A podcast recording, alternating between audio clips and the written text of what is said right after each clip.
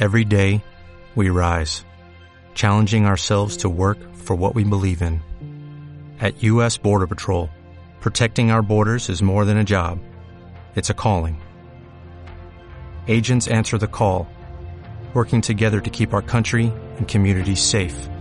If you are ready for a new mission, join U.S. Border Patrol and go beyond. Learn more at cbp.gov/careers. ¿Quieres especular en la bolsa de la mano de un profesional? Operativadax.com. Recibe al momento en tu móvil las compras y ventas que realiza Alberto Iturralde sobre el índice DAX. Nunca ha sido tan sencillo ganar en bolsa. Operativadax.com.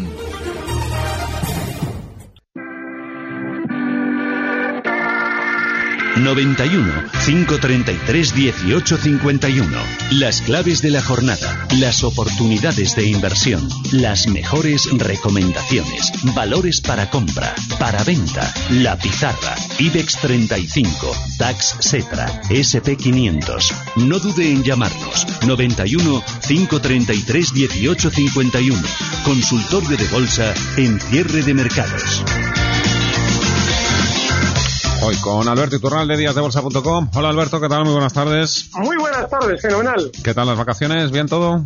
Sí, muy paradas. Es que Semana Santa no me suelo ir a ningún sitio especial Ujú. y en las dos ciudades en las que las paso, que es Bilbao o Madrid, está todo muy, muy tranquilo. Me aburre un poco. ¿Ah, sí? Sí, la Semana Santa, sí. Encima si llueve y no hay procesión, no porque yo sea especialmente religioso, pero es que un poquito de salsita me gusta, ¿no? Y este año está flojito, flojito. Mar Rives de Black Bear, ¿qué tal? Hola Marc. Hola, muy buenas tardes. ¿Qué tal? ¿Todo bien? Pues bien, la verdad genial, con, con mucha energía de descanso de estos días y con ganas Mm. de ver los resultados. Energía la que tiene el SP500. Lo, tengo, lo veo ahora mismo, 2.934 puntos, un máximo histórico. Sí, pues la verdad es que justo estaba pensando esto y pensaba, mm, a veces hay que entender el contexto, ¿no? Y si este es el escenario de la burbuja más estratosférica monetaria de toda la historia, pues debería ser equivalente la burbuja más estratosférica en los precios de la bolsa americana. Bueno, eh, un poco quizás ida de olla, ¿no? Este planteamiento, pero quién sabe. El tema de resultados lo dices por ver si tus apuestas, entre comillas, eh, se ajustan a las valoraciones o... Sí, nosotros no hacemos predicciones eh, porque no nos gusta, pero sí que estamos muy atentos sobre todo a, a cómo va. Es decir, si, si hay un crecimiento por encima de las revisiones de los analistas, del consenso, eso siempre es positivo, ¿no? Y es lo bueno de, de mirar el consenso, porque al final a corto plazo es lo que manda un poco. Sabemos que las empresas están caras, pero si igual que a final de año los beneficios siguen sólidos y fuertes a pesar de los datos macro negativos, pues la bolsa, como hemos visto, pues puede continuar teniendo fuelle y rompiendo resistencias, que es lo que estamos viendo. Alberto, donde han vuelto a caer hoy chuzos de punta ha sido en el sector financiero, la banca. y seguirán cayendo. El problema que tiene la banca es que eh, sigue sin explicarnos de dónde proviene la gran caída que empezó a protagonizar en febrero del año pasado. Fíjense la diferencia entre el sector eléctrico, hay que tener ya cuidado con él, lógicamente, porque ya todo el mundo habla bien de él, pero fíjense el comportamiento tan distinto del sector eléctrico con respecto al bancario. Y en el bancario, Claro, hay tiros sueltos, que si Deutsche Bank por aquí, que si el Sabadell por allá, si- hay cositas sueltas, pero si un sector cae en bloque es porque hay algo estructuralmente en el sector que es especialmente negativo y que ahora mismo, de forma global, no se ha explicado todavía.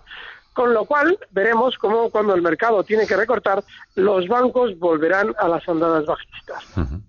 Vamos a ir ya con el primero de los WhatsApps que nos han llegado. Venga, tira Mirella.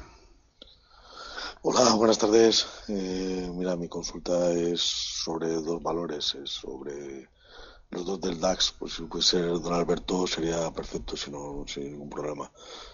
Eh, era sobre SAP, que las compré a 103,90, y sobre Infineon, que las compré a 20,40.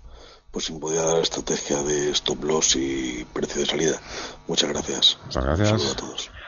A ver, quiero haber entendido que ha dicho el DAX, SAP e Infineon.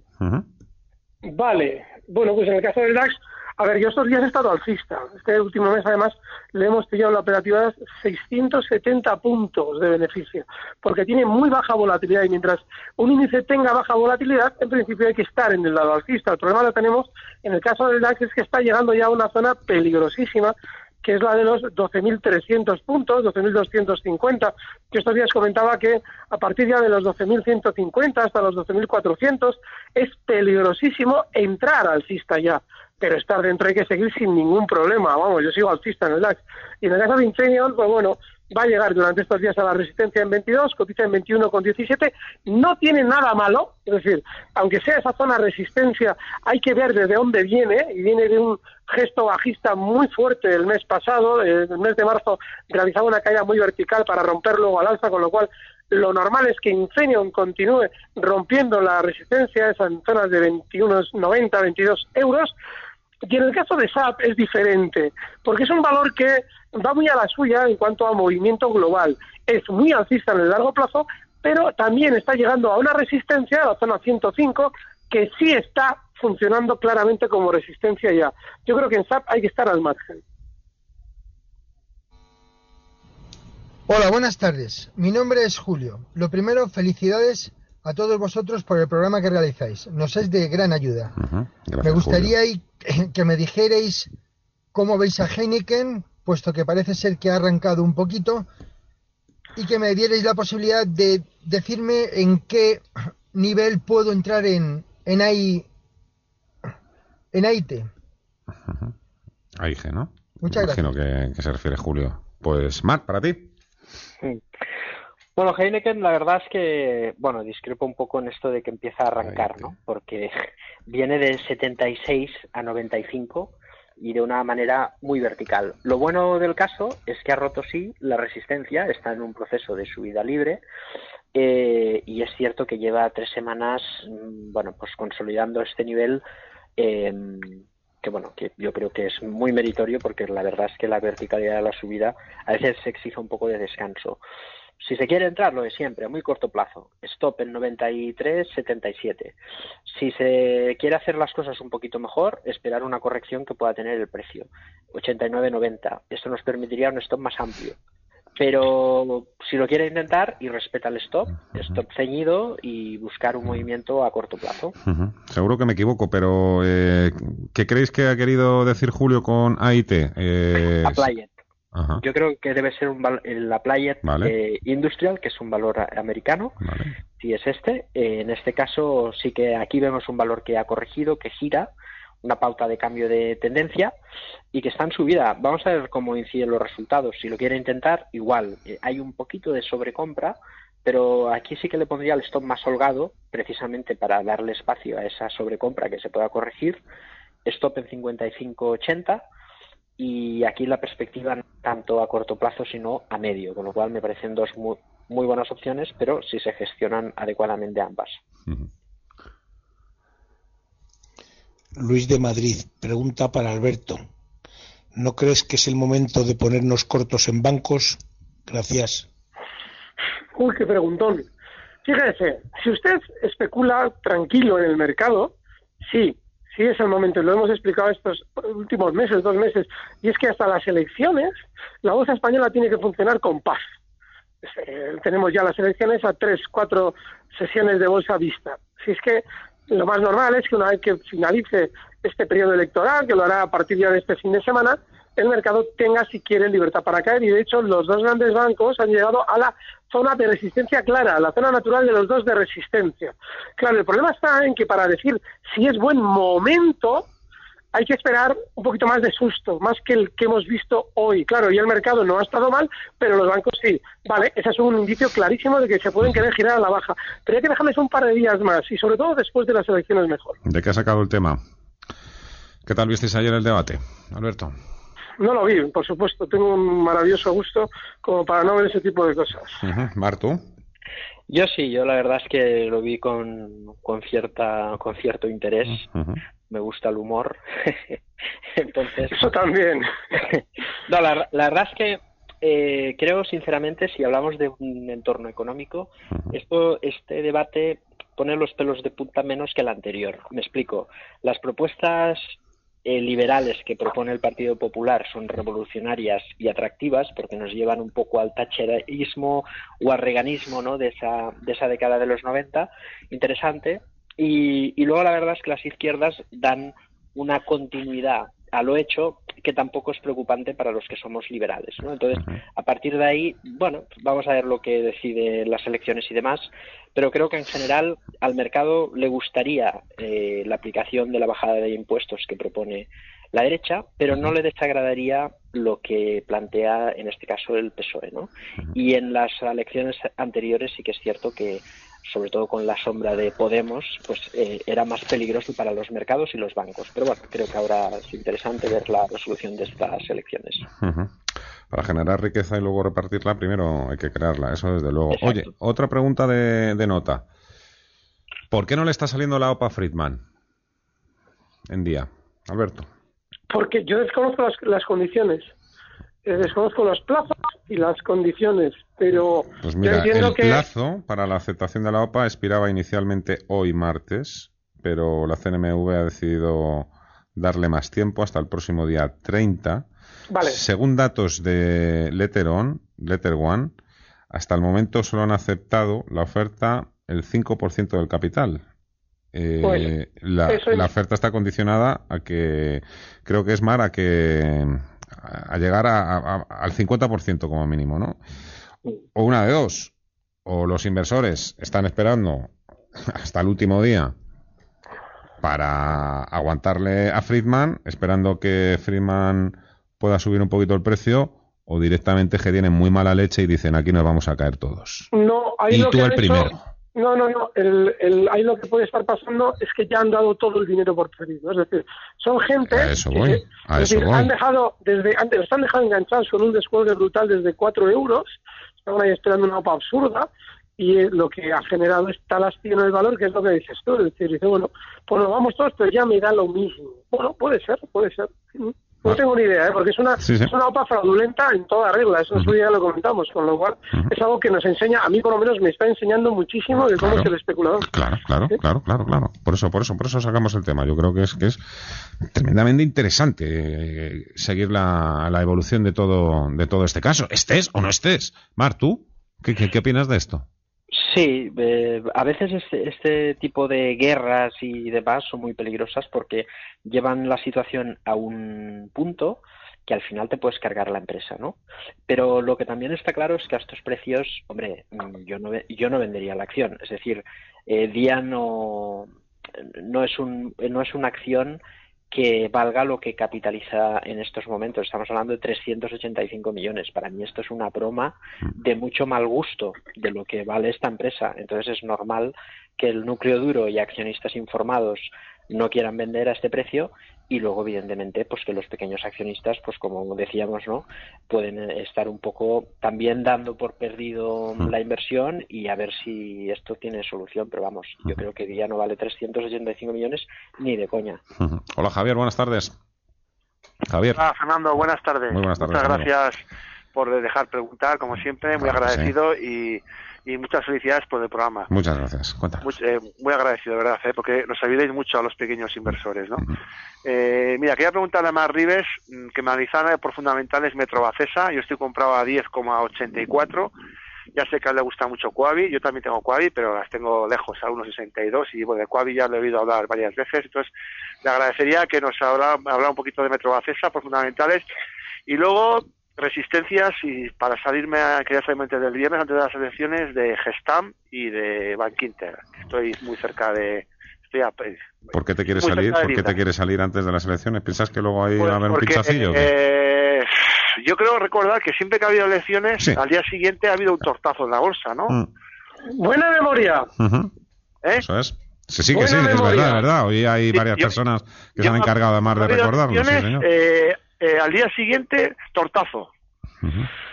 Bueno, y estoy pensando ponerme corto además el, el viernes, además seguramente me pondré, Pero bueno, eh, entonces nada. Ahora, ¿puedo añadir una cosa? Quédate con nosotros, ¿eh, Javier? ¿Puedo añadir una cosa? Es verdad, el IBEX cae. Lo que pasa es que cuando cae el IBEX 35 no significa que caigan todos los componentes del IBEX 35. Hombre, claro, claro. Claro, porque si no, esto sería siempre como tirar una moneda y del 50% de posibilidades de, de, ganar o de perder. Pero históricamente, yo creo recordar los años que llevo en este mundo de de la bolsa, creo que siempre al día siguiente había un tortazo en el IBEX, siempre. ¿eh? Además, da igual quien gane. Sí, ¿verdad? Sí, sí, sí. Sí, sí. sí, Luego ya las cosas irán como vayan, pero por lo menos al día siguiente siempre es malo, sí.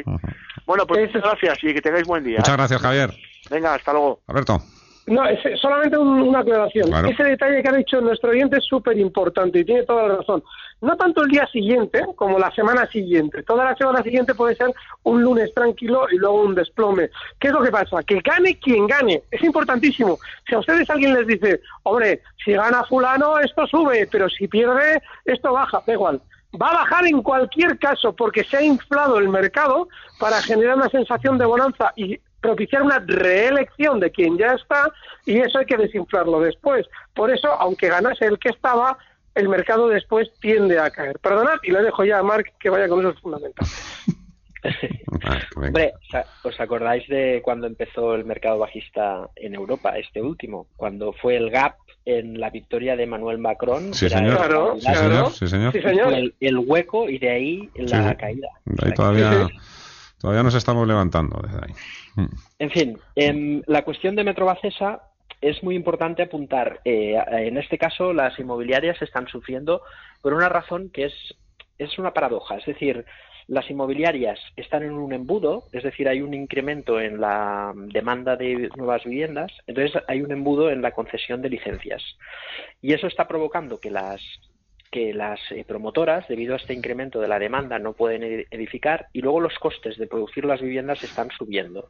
Eso nos explicó Neynor cuando tuvo el profit warning, la caída, eh, eso, por ejemplo, no aplica en Coavit, que ha intentado o ha evitado esto, pues eh, repercutiendo los costes finales estos costes o garantizando el precio de edificación.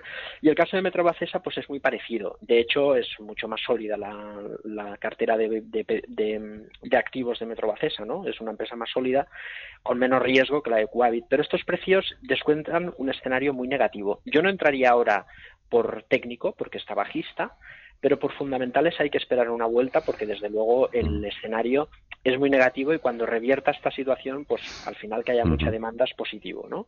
Y referente a Gestam y, y Bankinter, ambas son empresas que yo creo que están en un punto de giro, empresas buenas y por lo tanto no vendería antes de las elecciones. De hecho, las tenemos las dos y las vamos a mantener.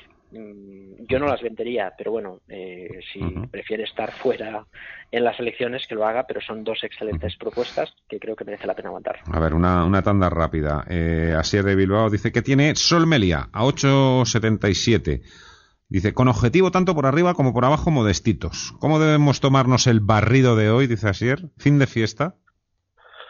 Hombre, el problema de Solmelia es que está lateral está amagando con hacer un, un suelo en toda esa zona que marca mínimos en 8 euros. Sin embargo, lo que él ha, descrito como un barrido, lo que evidencia es que él tiene mucha carga en esa operación, porque no es un movimiento ni siquiera en la barra diaria, ni siquiera tiene una amplitud especial. O sea, ha tenido en la apertura efectivamente una caída relativamente rápida para recuperar el resto de la sesión. Con lo cual, menos riesgo en un valor que todavía no se ha girado al alza y la clarísima resistencia en 9 euros y los mínimos como soporte en 8 euros. Nos pregunta Mar también varios oyentes por Covestro. Bueno, empresa cíclica, excelente. Por actualizar eh, estrategias, ¿eh? nos piden un poco porque mantener. la llevan siguiendo ya, te llevan siguiendo ya unas cuantas pues, semanas. Mantener, mantener. Vale, vamos a ver. Eh, Juan, pregunto por Enagas. Para ti. Esta te la conoces tú bien, Alberto. ¿Ha perdido la directriz alcista, pero puede aguantar por ahí? Dice. Es que el problema de las directrices es que en un gráfico puedes trazar 100.000. 100.000 y todas son buenas. La directriz es una herramienta tremendamente engañosa. ¿Qué es lo que pasa? Que a la hora de buscar un valor o especular con un valor que ha roto eh, en estos últimos meses al alza una resistencia como los 24 euros en Enagas, incluso por debajo, 23,80, lo que tienes que entender es que haga lo que haga con esa teórica herramienta alcista como la directriz, el soporte está a la vuelta de la esquina, 23.80. Con lo cual, eh, aunque cayera hasta 24, tú verías rota esa teórica directriz y ahí se te puede frenar la caída sin problema para volver a subir y te quedas con un palmo de narices porque vuelve a recuperar la directriz. Así es que te sugiero mucho más que mires el soporte 2380, ni siquiera se ha acercado que esa directriz alcista. Mar, para ti, Pablo, pregunta por Abengoa B a medio plazo. Bueno, este tipo de aventuras siempre recomendamos lo mismo, ¿no? Que es mejor evitarlas, porque el análisis técnico tiene sentido cuando analizamos la base sólida de una empresa, donde está la oferta y la demanda. Si empezamos a analizar un chicharro que no tiene interés para el mercado, pues entonces nos metemos en una batalla que lo más seguro vamos a perder. Con lo cual, yo le recomendaría, si está fuera, no entrar, y si está dentro pillado, pues bueno, pues ya de perdidos al río, pero que nos olvidemos de este tipo de operaciones porque al final nos acaban llevando a la quiebra. Javier, pregunta Alberto, ¿qué os parece el comportamiento de ENCE? ¿Es bueno para entrar en ENCE hoy? No, no, porque es que el problema de ENCE lo hemos explicado. Cuando hace cosa de unos meses la metían en el IBEX, estoy hablando de octubre del 18, cuando nos contaban lo de que esto del precio del papel, que era una maravilla, que era un valor lógico, nadie nos explicaba que no dejaba de ser un precio que venía subiendo en muy poco tiempo, en dos años, ni más ni menos que un 450%. La, el inicio de la caída era tremendamente delator. ¿Por qué? Porque cuando un valor ha estado en una tendencia continuada al alza como ENCE y de repente se gira a la baja o por lo menos tiene una caída tan fuerte y rápida como la que realizaba en octubre a finales este precio, lo que te está evidenciando es que seguramente ha cambiado ya su tendencia. Entonces, claro, tengan muchísimo cuidado. Perdón, perdón, no era un dato falso. No, no, no entra en el IBEX en octubre, entra hace tres, cuatro, hace tres meses. Entonces, a partir de ahí, lo que tenemos que tener muchísimo cuidado con que esa tendencia probablemente se haya roto a la baja. Y lo normal es que en los próximos meses la veamos descender a estas zonas desde 5 euros, 5,08 donde está ahora mismo, hasta zonas de 3,50. O sea, tiene una posible caída enorme, no hay que estar en el... Enseguida voy con otros mensajes que nos, ha escrito, nos han escrito los oyentes. Vamos antes con los audios. Pero nada, me recuerda también Mirella que, claro, que hoy es el día del libro, que si conocéis algún libro. Dale, Mark. Yo, el de Mark. El de Mark, nos quedamos con el de Mark, sí, señor. Exactamente. Venga, más audios. Buenas tardes, soy un pequeño de Guipúzcoa. Quería hacer una pregunta. Quería saber qué opinas de invertir en DocuSign, cuyo ISIN es US 25 6 1 6 3 10 6 8 del Nasdaq. Y también quería preguntarte a ver qué opinas de invertir en Beon, eh, que es otra empresa del Nasdaq. Precio de entrada, stop loss y recogida de beneficios. Muchas gracias. Venga, muchísimas gracias a ti, Alberto, que sois casi vecinos, los de Guipúzcoa y los de Vizcaya. Mi, idea, mi idea, lo que sí le sugiero es que si en un momento determinado en un consultorio necesita decir el ISIN, a ese valor no entre porque es un valor seguramente con un volumen mínimo, que se calienta con nada. Tengan muchísimo cuidado con valores Nasdaq. Y el otro tampoco lo conozco. ¿Te, suenan de algo a ti, Mark? Sí, la verdad es que DocuSign es una, es una empresa que se dedica a la firma digital, que hoy en día está revolucionando las firmas de papeles y demás. Y es un negocio bastante interesante. Entonces DocuSign tiene poco histórico y bueno, se puede probar con stop en 51.61.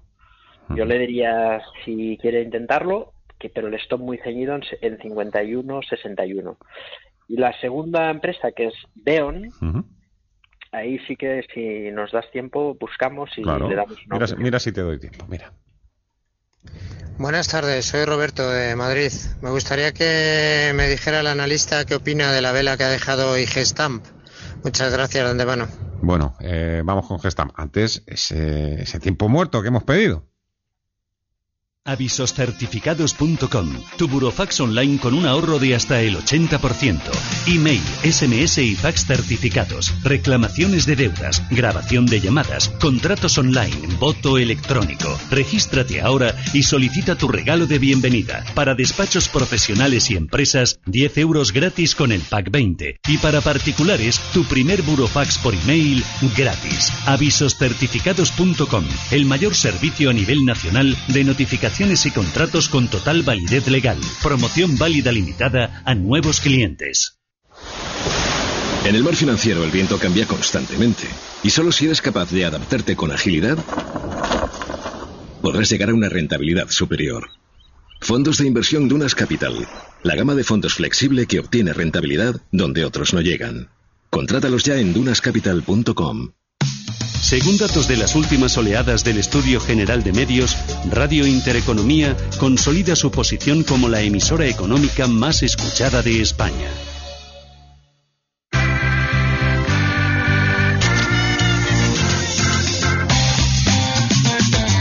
Tenemos por ahí pendiente una vela en Alberto. Pues es normal. Si es que a ver, ha llegado en el rebote estos últimos días a una zona de resistencia. Ese tipo de caídas, cuando algo nos llama la atención, es porque hemos seguido la sesión muy de cerca y no hemos seguido la historia del valor tan de cerca, porque ese tipo de movimientos como el de hoy son habituales en Gestamp. Así es que, no, yo es un poquito lo que hemos comentado antes con respecto de solmería. Hay que tener menos carga en valores eh, cuyo movimiento normal nos altere, y esto es normal en Gestamp. Buenas tardes, soy José Luis para Mark eh, Navigator. Eh, darle las gracias a Mark. Eh, tras el pago del dividendo de 27 céntimos sobre 3,93,92, ahora ¿dónde está esto? Yo vendí en 4,20, un 4,5% cogí. Eh, ¿Cree que se puede volver a intentar aquí? Gracias. Adelante, Mark. Bien, respecto a Beón, que nos preguntaba. ah, vale, vale, sí, sí, sí, es verdad. Tener... Vale, eh, que se olvide. Es un valor absolutamente bajista, muy peligroso y lo mejor que puede hacer es eh, olvidarse de él, ¿vale? Eh, la segunda compañía, la verdad es que Portugal está yendo otra vez muy bien, los valores están en máximos, Mota está en máximos, luego comentaremos Sonae. Navigator Company, bueno, la verdad es que es una empresa excelente. Mm, si me volvería a posicionar, sí. Quizás me pica un poco lo de mm, lo de ENCE, ver que las papeleras mm, funcionan mal y tal, con lo cual es la única pega que le pongo. Entonces, como tiene una pega y hay muchos valores, pues le recomiendo que escuche la pizarra que plantearemos algo en Portugal. Vamos a ver, venga, otra ronda rápida. Alberto, ¿cuál es el precio sobre SACIR, soportes y resistencias? Gracias. Eh, sobre SACIR, eh, me refiero de entrada, dices. Es que nos escribe directamente así. ¿Cuál es el precio sobre SACIR? Soportes y resistencias. De resistencia es 2.30. Yo a alguno de nuestros oyentes también le pediría que se esfuercen un poquito más, ¿eh? por favor, de verdad, porque es que yo hay veces que mm, trato de desentrañar ¿eh? la, pregunta. Bueno, SACIR, venga. Y, resistencia 2.30 y soporte 2 euros, ni tocar. Otra cosa, José, dice Alberto, me gustaría saber la opinión de don Alberto lo siguiente, ¿a qué precio Santander dejaría de ser bajista para ser alcista? Ah, sí, bueno, pues... O más bien depende de las circunstancias y del momento. Sí, sí, no, no, tranquilo que se lo digo. A partir de 6.50, estamos hablando de que el valor tiene máximos en 6 euros y además con una alta volatilidad en 6 euros varias veces. Está en 4.55 a partir de 6.50, porque a partir de 6.50 ahí todo el mundo gana y hay vía libre al alza. Mientras tanto, hay muchísimos enganchados a los que hay que barrer al alfa y eso no tienen intención de hacerlo todavía. Marc. Hola, buenas tardes. Dice este oyente, me gustaría que me dieran su punto de vista sobre Amazon. En tres superados los 1.800 y estoy observando el comportamiento de cara a resultados. ¿Creen que recuperará los 2.050 o incluso hará máximos históricos y cumple el día 25? A ver, lo normal es que sí, que llegue ahí. Eh, pero como siempre decimos, cuidado con este tipo de operativa. Es decir, si tú entras en un valor que está súper inflado, pero que está con mucho momento técnico, al final lo que te protege es el stop. Y eso es algo indiscutible. Por lo tanto, si lo primero es recordarle que la estrategia tiene que ser a muy corto plazo, no aspirar a que lo que se ha producido tenga continuidad, porque los porcentajes ahora serán más limitados, y luego protegerse con el stop. Entonces, mm, ¿que vuelva a los máximos? Hombre, yo creo que sí, porque al final cuando hay esta inercia, la resistencia suele absorber el precio, básicamente porque los que van a vender van a esperar al precio máximo, y si no hay ninguna complicación, pues seguro que llega a los máximos. Y ahí probablemente desharía la posición, mm, básicamente por lo que le comento. Luego, los resultados son una lotería. Si son buenos, te sube un 10%, si son malos te cae un 20%, con lo cual no esperaría los resultados para deshacer la posición. Francisco, buenas tardes. buenas tardes. Eh, quisiera saber la opinión de los expertos, eh, porque estoy metido en Acerinox y en ArcelorMittal con vistas al acuerdo como escenario más posible en un 80-90% que lleguen a un acuerdo eh, Estados Unidos y China, y entonces se supone que subirá. Pero como hoy ha pegado este bajón, en fin, les pregunto cómo ven estas dos acciones para ver si continúo con mi estrategia o mejor me salgo. ¿Desde cuándo las tiene, don Francisco? Perdone. Pues las tengo ya desde hace unos 15 o 20 días. Vale, vale, vale, vale. Ok, perfecto. Marc. Pues las dos están bajistas. Es lo único que le podemos decir. Sí que es cierto que hay una pauta que no sabemos si es de cambio de tendencia o de continuación, pero hasta que no rompa la resistencia, pues hay que pensar que lo vigente permanece, que por lo tanto son de continuación, aunque estemos en la resistencia. Dicho lo cual, ArcelorMittal por encima de 21 nos puede dar un rebote a la zona del 25 y Acerinox igual, pero desde luego son valores bajistas y como mínimo exigiría que rompa la resistencia que le he comentado en Mittal y en Acerinox verla por encima de 10. Más audios. Buenas. Mi pregunta es para don Alberto. Eh, tengo dos valores, dos valores alemanes que son Allianz, comprados a 174, y Adidas, comprados a 184. A ver qué le parece que me da una recomendación. Muchas gracias, caballero. Bien, si están fenomenal. Yo la semana pasada la recomendaba para tener en cartera o tenerlas ahí en vigilancia. Está muy bien. El problema que tienen es que, eh, como todo, ¿eh? el momento es fantástico para Allianz y para Adidas. Pero, ojo, partida de zonas de 224 en el caso de Allianz, que cotiza en 214, y en el caso de eh, eh, vamos a ver si abro este aquí está. Está ahora mismo también máximos históricos. Pues mire, a partir de zonas de 240 un poquito ya más de miedo, pero están genial las dos. Jesús pregunta, Mar, ¿hasta dónde veis Apple? Esta es una de las que tengo que desentrañar, por ejemplo, porque es que me han escrito AAPL. Espero que sea Apple. Sí, es Apple. Sí, sí, ya, claro, ya. Venga, Marc. Bueno, un poco lo mismo. Mm, se dirige como una moto hacia la zona de altos. Es decir, la, mm, hay que entender que cuando hay una resistencia marcada, el dinero fuerte, pues lógicamente lo que quiere que es vender al máximo precio y, y la resistencia es un imán. Entonces, cuando el precio empieza a tirar de esta manera, pues lo más normal es que la resistencia absorba el precio. Dicho lo cual, 220, 230 por ahí debería de frenar la cotización y por ahí debería ser un objetivo razonable para deshacer posiciones. Venga, enseguida sacamos la pizarra. Antes, la última de Paco de Valencia. Quería preguntar a Alberto por Airbus y Ball, Ball pelota, que han oh, roto máximos. Ah, sí, sí, sí, Vale, sí, no, no, Ball, la tengo, Ball la llevo por la, mano. ¿eh? o, me, o me lleva ya a mí, no sé cuál de los dos.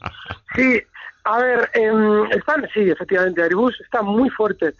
Hay un problema con Airbus y ese es histórico. Airbus es un valor que va muy a su aire, además con respecto al resto del mercado, exageradamente a su aire.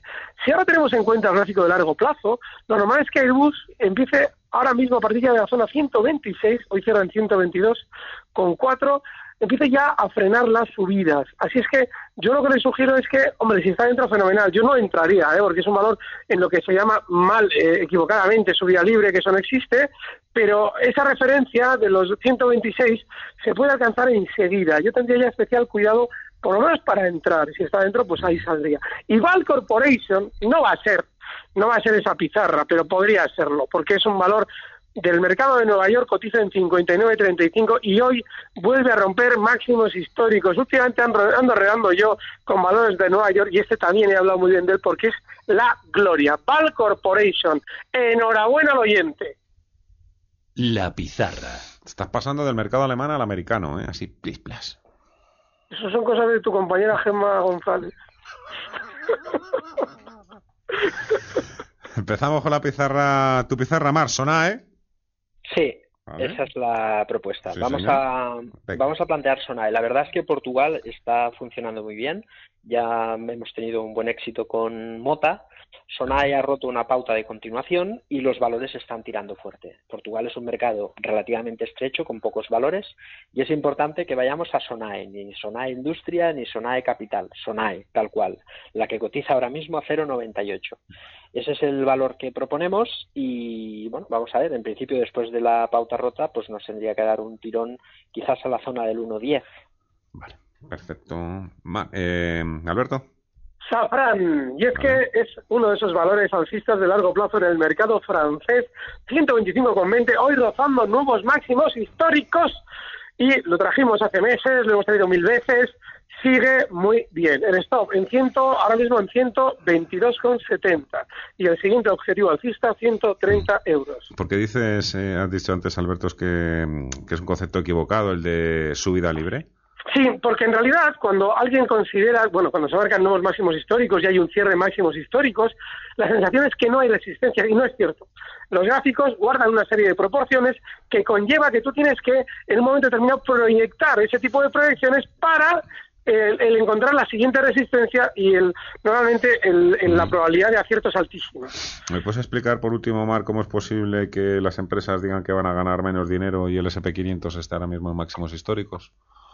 Porque aunque ganan menos, eh, la rebaja es inferior a la prevista. O sea, llegamos en el punto en el cual el mercado descuenta las previsiones de los analistas y cuando el mercado, o sea, los resultados son mejores que esas previsiones negativas, pues es bueno. Entonces entramos siempre en este debate de qué es bueno para el mercado, que crezcan los beneficios o que caigan menos de lo previsto. Y ahí está un poco la respuesta. Va, Rives, Black Bear, Alberto Iturral de díasdebolsa.com. Un placer, muchísimas gracias a los dos. Que paséis buena tarde. Hasta la próxima semana. Igualmente. Gracias, un fuerte abrazo.